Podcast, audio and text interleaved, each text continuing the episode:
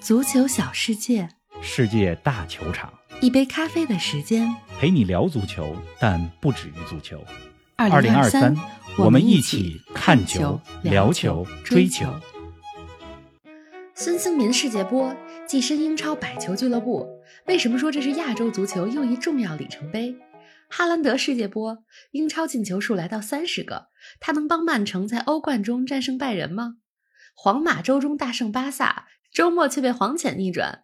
梅西俱乐部生涯第一千次直接参与进球，助攻对象却是水爷。更多精彩内容以及欧冠前瞻，尽在本期足球咖啡馆。听众朋友们，大家好，欢迎来到今天的节目。方老师你好，林子豪，听众朋友们，大家好。嗯从上期节目到现在 这一周的时间，世界足坛发生了太多万万没想到的事儿。确实切尔西那边呢，波特下课了，嗯谁回来了呢？兰兰帕德德回归。回归之后，带队第一场比赛客场零比一输给了狼队，切尔西呢、依然不见起色。是那么法甲那边，梅西又迎来了职业生涯的一个新的里程碑，俱乐部生涯第一千次直接参与进球，嗯就是不是进球就是助攻，加起来第一千回。是，那么在巴黎二比零战胜尼斯的比赛当中，梅西的助攻对象是谁呢？居然是水爷拉莫斯。这想当年，梅西和拉莫斯一边是巴萨，一边是皇马，在西班牙的国家德比打得你死我活。如今法甲聚首在同一支球队，而且这一千次助攻还送给了曾经的死敌，有意思有意思吧？嗯没想到。另外呢，在英格兰赛场啊，不是英超，而是英冠，就第二级别的联赛当中，伯恩利提前升级成功了，就成为下赛季英超的第一支升班马。嗯，那么现在谁带伯恩利呢？是曾经的曼城功勋球员孔帕尼。那么孔帕尼带着伯恩利，这赛季在英冠当中不仅获得了很多场次的胜利，而且踢得非常漂亮。那么现在呢，球队提前七轮升级成功，明年呢要打英超了。这伯恩利呢，曾经在英超是踢法非常简陋、简单粗暴的球队，如今在英冠呢踢得非常美丽、华丽转身。嗯，这个呢也万万没想到。真的是，哎，我也来说一个万万没想到啊！昨晚利物浦二比二战平阿森纳的比赛，上半场结束时，助理裁判肘击利物浦球员罗伯逊，裁判侵犯队员的场面，反正我真是没见过啊！你这个啊，既是万万没想到，也是什么呢？活久见，真是不仅咱没见过，很多知名球员在这场比赛中场休息之后也发威说，对吧？在自己社交媒体上说说踢了这么多年球，没见过这场面啊，这是怎么回事呢？就是上半场结束的时候，嗯边裁。啊，我还看了一下，三十八岁的边裁应该翻译过来叫什么呢？叫哈茨达基斯。嗯啊，他呢就是跟罗伯逊在那说话，然后往前走，有一个肘击罗伯逊的动作。利物浦的球员还有在场的人都看傻眼了。是啊，反正这事儿呢，英超官方说了，说明天一定会给个说法。因为大家要想，如果真是边裁，你是黑衣法官啊，对球员有这种动作的话，那影响非常之恶劣。是的，咱们看看未来几天这事儿调查结果是怎么个情况。嗯那么昨天晚上这比赛呢，踢的是真精彩啊！阿森纳客场二比二战平利物浦的比赛，是吧？比赛本身也有一些大家万万没想到的剧情。来给大家说阿森纳上半场二比零领先，嗯牢牢掌控着局面。我还在这微加群里说呢，我说：“哎呀，这个阿森纳是吧？过去十年的时间在安菲尔德都是被动挨打，对啊如今这场比赛二比零领先，你看这场面掌控的多好，前四十分钟踢得非常好。之后呢，上半场快结束的时候，被利物浦扳回一球，一比二。那么利物浦进了第一个球之后，整个的下半场都是主场作战的红军占优。利物浦获得了点球机会，应该能够比较早的时候就把比分扳成二比二。然而萨拉赫把点球给踢偏了，这是他在英超当中 连续两个点球踢丢。前几周对阵伯恩茅斯的比赛，萨拉赫就踢丢了一个点球。嗯那么一比二落后，利物浦持续冲击阿森纳的后防，菲尔米诺在比赛快结束的时候扳平了比分。那么在二比二之后，利物浦呢想拿下比赛，看到了逆转取胜的机会。萨拉赫在比赛的最后时刻有机会补时绝杀，然而阿森纳的门将拉姆斯戴尔用指尖儿把球拖出了球门范围之内，拿到了嗯宝贵的一分。这画面感很强啊，就是这个剧情啊，嗯万万没想到，这对于阿森纳来讲，虽然这只是一分但是等赛季末咱们再回看在安菲尔德取得的这一分儿拉姆塞尔在比赛尾声阶段的那个扑救，那么这个场面很可能会左右英超的争冠格局。确实，那么对利物浦来说，主场没能逆转，是吧？有些遗憾。但是这一分，尤其是零比二落后之后给扳成了二比二，对于球队的气势来说非常的关键。嗯，两边都很关键。哎，万万没想到的事可不只是英超啊！皇马在周中的国王杯半决赛客场大胜巴萨，本泽马上演帽子戏法；而在周末的联赛中，则是主场二比三被黄色潜水艇逆转了。周中战胜巴萨比赛之后，录了一段小视频，是吧？发在咱们小红书啊，还有这 B 站的账户上。我看本泽马，呃，这个有很多球迷给我留言啊。我当时说的说是什么呢？是本泽马。我说春天的本泽马势不可挡，是啊四月初的本泽马谁都挡不住。有朋友就留言说说冯老师这不是本泽马，应该叫什么呢？本泽龙。咱们这个说这个皇马呀，因为。为什么说皇马最近很关注他呢？因为四月初去年这个时候，就是皇马在欧冠当中是吧？对切尔西两回合，嗯，战胜了切尔西。当时咱们就说嘛，亲爱的本泽马，金球奖在向你招手。之后的故事呢，大家就都知道了。而未来几天的时间，切尔西又要在欧冠当中对阵皇马，就两队又遇上了。一会儿咱们在欧战全瞻啊。刚刚一直在说万万没想到的事儿，是啊，但是啊，有些事儿咱们也想到了，比如呢，比如说孙兴民英超一百球，嗯，因为上周末之前呢，孙兴民在英超当中的总进球数是九十九球，是的。那么在周末的比赛当中，托特纳姆热刺主场二比一战胜了布莱顿，孙兴民为热刺首开纪录，而且那个球是个世界波，右脚兜出了一个弧线球，嗯，直挂球门的死角，用这样一种方式来到了英超第一百球的里程碑。那么热刺二比一战胜布莱顿比赛，这场球也很有意思。布莱顿两个球被吹掉了，双方的主教练德泽尔比和斯泰里尼、嗯、两名主教练双双被罚下 就是没有主教练了，助理教练在那指挥。这主裁判给两个主教练红牌罚下去的时候，我估计主裁判都不知道争吵什么呢。这俩人，因为。这两队的教练都是意大利人，嗯、估计在用意大利语在那说呢。斯泰里尼呢也很无辜，就我什么都没说，怎么把我也给罚下去了？尽管这比赛很混乱啊，但是不影响孙兴民的百球里程碑。是的，他呢也成为了第三十四名进入英超百球俱乐部的成员。更重要的是什么？这是亚洲第一人，是的。所以呢，这期节目我是重点想说说孙兴民，因为这个跟咱们亚洲足球有关，嗯、跟咱们更近啊。没错，孙兴民上赛季并列获得英超金靴，这赛季虽然状态远不如去年啊，但实现了英超一百球这个重要里程碑。王老师，你觉得这对亚洲足球意味着什么呢？亚洲之光这个词儿已经不新鲜了，是的，是吧？咱们用了好多年，嗯、所以就不说亚洲之光了。孙兴民这一百个英超进球最大的意义呢，在于进一步提升了亚洲足球的地位。嗯、以前大家想一想，能上新闻的都是什么呢？就是某某亚洲球员在欧洲五大联赛当中登场了，进球了。嗯，多少位亚洲球员在同一个周末同时出场？亚洲球员单赛季进球数达到了两位数。以前是说这些。但是这两年来，孙兴民实现的是什么呢？上赛季和萨拉赫并列英超赛季射手榜榜首，是啊，吧？获得了金靴奖。今天呢，又是一百球的里程碑。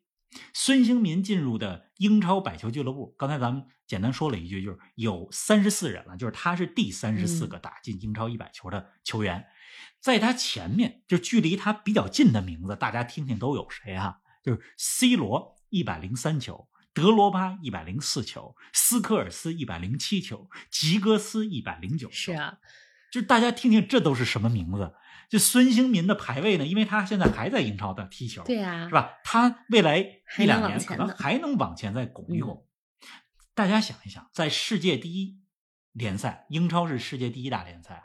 是吧？孙兴民能够与这些耳熟能详的顶级球星齐名，这是很给亚洲足球长。没错，这个足球地位啊，它就和一个国家的国际地位一样，它是一种软实力。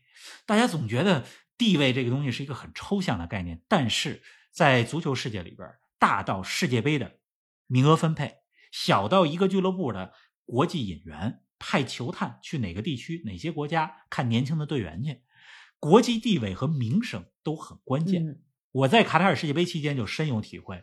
你甭看沙特阿拉伯小组没出现，只赢了一场球，但是光凭着二比一赢阿根廷那一场，所有国家的球迷见到沙特球迷一说到沙特，就都对这个国家刮目相看必。须的。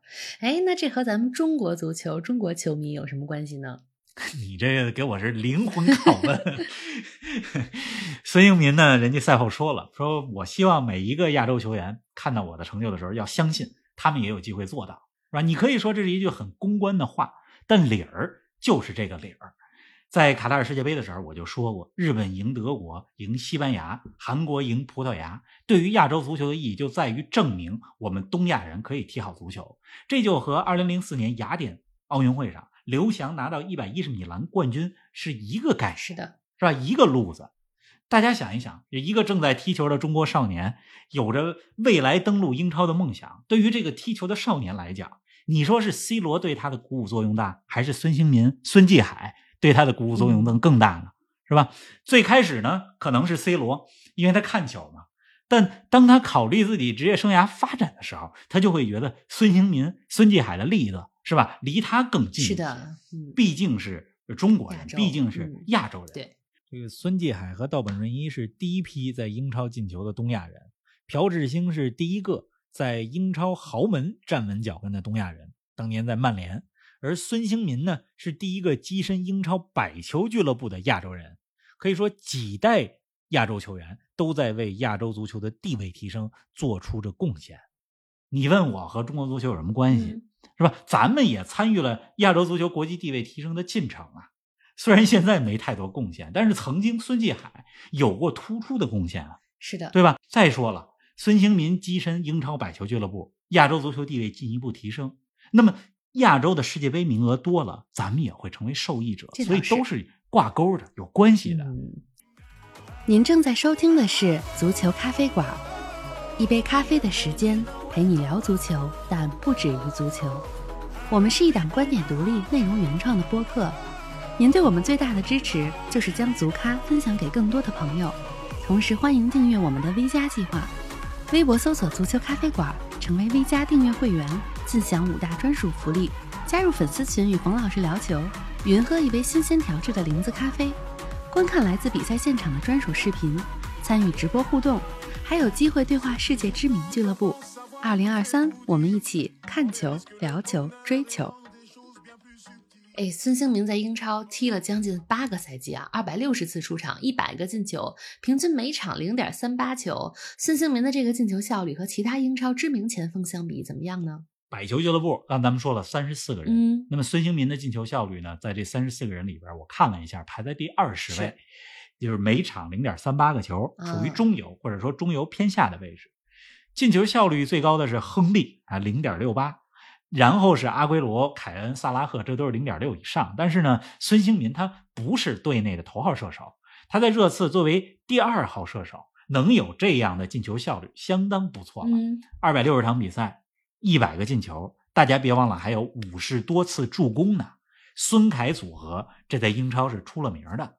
昨天这场比赛结束之后，是吧？凯恩也发言说了，说我为孙感到高兴，嗯，因为孙兴民进的这些球，我都在现场亲历，一百个球啊，是的孙凯组合呀、嗯，而且孙兴民这一百个球，四十一个左脚，五十五个右脚，四个头球，就很全能。是吧？左右脚非常之均衡，而且别忘了，孙兴民经历了六任主帅：波切蒂诺、穆里尼奥、瑞恩梅森、努诺桑托、孔蒂，再到现在的斯泰里尼，就是每一任教练都非常欣赏孙兴民。哎，他现在三十岁啊，对于一名前锋来说也属于当打之年。你觉得他已经到达顶峰了吗？孙兴民啊，这赛季状态其实有些下滑，嗯这和热刺整体的表现也是有关系的啊。就目前来看啊，我觉得上赛季吧是孙兴民的顶峰。上赛季在英超当中，他三十五次出场，进了二十九个球，助攻了九次，就几乎平均每场比赛直接参与一粒进球。嗯这是上赛季的孙兴民，但是他的特点呢，就在于这些赛季非常之稳定。是，那么孙兴民呢？我觉得他给亚洲球员树立了一个非常好的榜样，就是职业自律性、语言还有文化融入的方面，都给亚洲球员树立了一个非常好的榜样。嗯，大家都知道，孙兴民平时的生活包括训练非常的自律，是吧？那么英文呢说的也挺好。一会儿我们也给大家放一段昨天孙兴民在达成这一里程碑之后他的一段发言。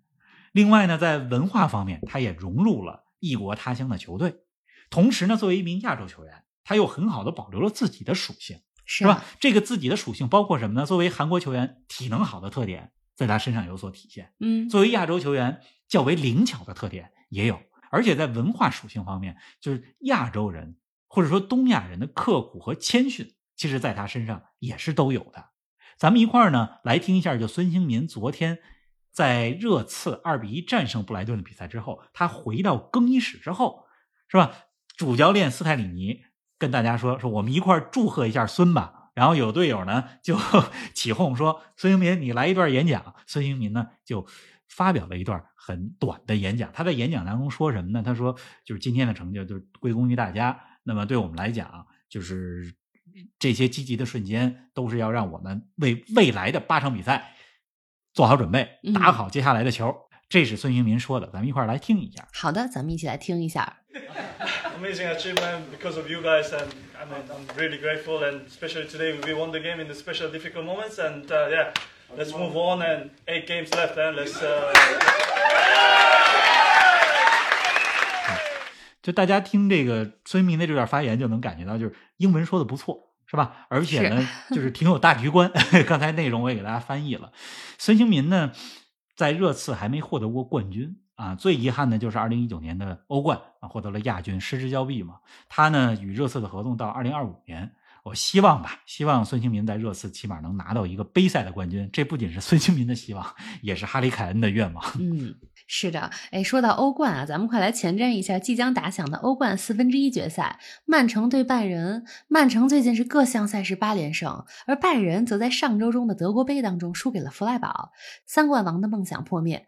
不过拜仁在周末的德甲中实现了迅速复仇，客场一比零战胜了弗赖堡。冯老师，曼城和拜仁的首回合你怎么看呢？首回合，我觉得最大看点是坎塞洛。坎塞洛回到伊蒂哈德球场上，一定很想证明自己。最近，坎塞洛也接受了采访，嗯他在采访当中也讲到了自己成长当中的一些比较艰难的历程。就如果你了解他的成长历程，了解他童年时候的这些经历的话，你就会知道坎塞洛是一名多想证明自己的球员。嗯过去拜仁两场对弗莱堡的比赛，图赫尔呢都是把坎塞洛安排在了边后卫的位置上，而且特别有意思的是，一场安排在左边后卫，另外一场呢安安排在了右边后卫。嗯如果不出意外的话，这场打曼城也会让坎塞洛首发，咱们一块儿来看一看。是那么拜仁和曼城整体实力和状态而言，曼城呢显然更好。周末刚刚四比一大胜南普敦，哈兰德还进了一个是吧天勾是吧？那个侧勾真的是太漂亮了，嗯也让他的英超进球数来到了三十个，二十九轮三十个球，这效率太高了。是啊总之从实力和状态的角度来讲啊，我是看好曼城的。嗯哎，咱们前几天对话拜仁球迷会长的时候，啊，对啊，是吧？拜仁七十五岁的德国球迷会长对于拜仁很有信心，是是吧？咱们对话的当天，他也说到准备组织球迷远征曼彻斯特呢。嗯，哎，我们上周四的活动很有意思啊！我印象最深刻的就是咱们的足咖听友提问说，拜仁德甲十连冠了，会不会觉得有些无聊？老爷子说，别人夺不了冠是别人的问题，我们拜仁就是要奔着冠军去，而且我们是德甲球队在欧冠中的名片，说的特别有底气。多有底气啊，嗯是吧？咱们那天那对话很有意思。嗯，啊，看看回头咱们怎么能够编辑成一期节目，再给大家分享更多的内容。没错我们足咖呢也会组织更多这样的活动。我这已经在安排下一次咱们是对话哪个俱乐部、嗯哪个俱乐部的球迷会长了。要不咱们安排上切尔西？可以啊，反正大家注册足咖 V 加会员、嗯是吧，就会有更多这样的福利。是的，哎，既然说到切尔西了啊，咱们就说说欧冠当中切尔西对皇马这组对决。冯老师，外界比较一致的观点是，切尔西做客伯纳乌凶多吉少啊，你怎么看呢？啊，我觉得未必。欧冠这种淘汰赛没有所谓的热门，嗯是吧？老子说“哀兵必胜”，嗯，受压迫、悲愤之下奋起反抗的军队或者说球队一定能胜利。这倒是切尔西呢，去年欧冠算受到皇马压迫了吧？是吧？这哀兵必胜这个这个嗯这句话呢，嗯就用在英超的切尔西不一定管用。切尔西在英超，刚才咱们说又输了，零比一输给了狼队，甚至有点破罐破摔的那种感觉。嗯但是欧冠是他们唯一的救命稻草，兰帕德也憋着劲儿呢。是吧？前两年切尔西拿欧冠的时候，那毕竟兰帕德带了半个赛季，让他下课了。这场比赛就是这一轮的热门，切尔西对皇马，热门的晋级者肯定还是皇马，嗯但是我总觉得切尔西快到触底反弹的时候了。而且切尔西这支球队主力框架是有欧冠夺冠经验的，詹姆斯、科瓦契奇等等，关键是坎特回来了，嗯所以这组淘汰赛，皇马和切尔西看啊有的看。是，哎，咱们再来说说另一个半区啊，本菲卡主场对国米，AC 米兰主场对那不勒斯，这你怎么看呢？先说意甲内战吧，嗯啊，AC 米兰对那不勒斯，这个呢是两队这赛季第三次交手了。第一次呢是九月份，在意甲当中，米兰主场一比二输给了那不勒斯。是米兰虽然输了，但是踢的真不差。第二次呢就是一周多之前啊，不到十天前，米兰客场四比零横扫那不勒斯。嗯就是论直接交锋哈、或者说论欧冠基因，其实 AC 米兰都不怵那不勒斯，但是是我还是相信那不勒斯。虽然他们奥斯梅恩因伤缺阵，但是那不勒斯攻击群非常之立体、嗯啊。我知道到了这阶段，大家都会讲欧冠基因啊等等，但是那不勒斯就是那种我行我素、有点魂不吝的球队。管你什么欧冠啊我更看好那不勒斯。哎，对，是，那本菲卡和国米呢？葡萄牙球队的主场啊，对意大利球队来讲都不好打。嗯，那么本菲卡是第一回合主场，那么对于国米来讲，他们首回合估计会打防守反击，平局可以接受，嗯争取把比赛呢带回到米兰。本菲卡上周五刚刚打了一场非常重要的葡超比赛，他们主场一比二输给了波尔图，是啊十分的领先优势变成了七分。总之，本菲卡对国米，我觉得会是很焦灼的比赛，可能不会那么好看吧，可能是一场激烈有余、精彩不足的比赛。嗯，当然了，这只是咱们的猜测而已。首回合呀，其实只是上半场。我呢特别期待周四的节目，因为欧冠这种两回合之间是吧？咱们做一期节目，这就是像中场休息的时候给大家复盘一样，我觉得特别有意思。确实是，看看周中的欧冠会不会有万万没想到的事儿发生啊？这一期结束之前，我再给大家分享一个万万没想到的事儿，就是嗯英超那边四月进入四月以后，水晶宫一下子成为了英超进攻火力最强的球队之一，啊是吧？霍奇森回来了，带着球队二比一战胜莱斯特，全场三十一次射门。昨天晚上客场又是五比一大胜利兹联，两场比赛进了七个球。嗯，七十五岁的霍太公回归球队之后两连胜。以前一说到霍奇森，大家反应都是保守啊。你看看如今人家踢着攻势足球，回来以后两场比赛进了七个球，拿了六分。所以啊，就是咱们看问题得用发展的眼光看问题。是，好吧，那咱们继续用发展的眼光看球，周四不见不散。周四见。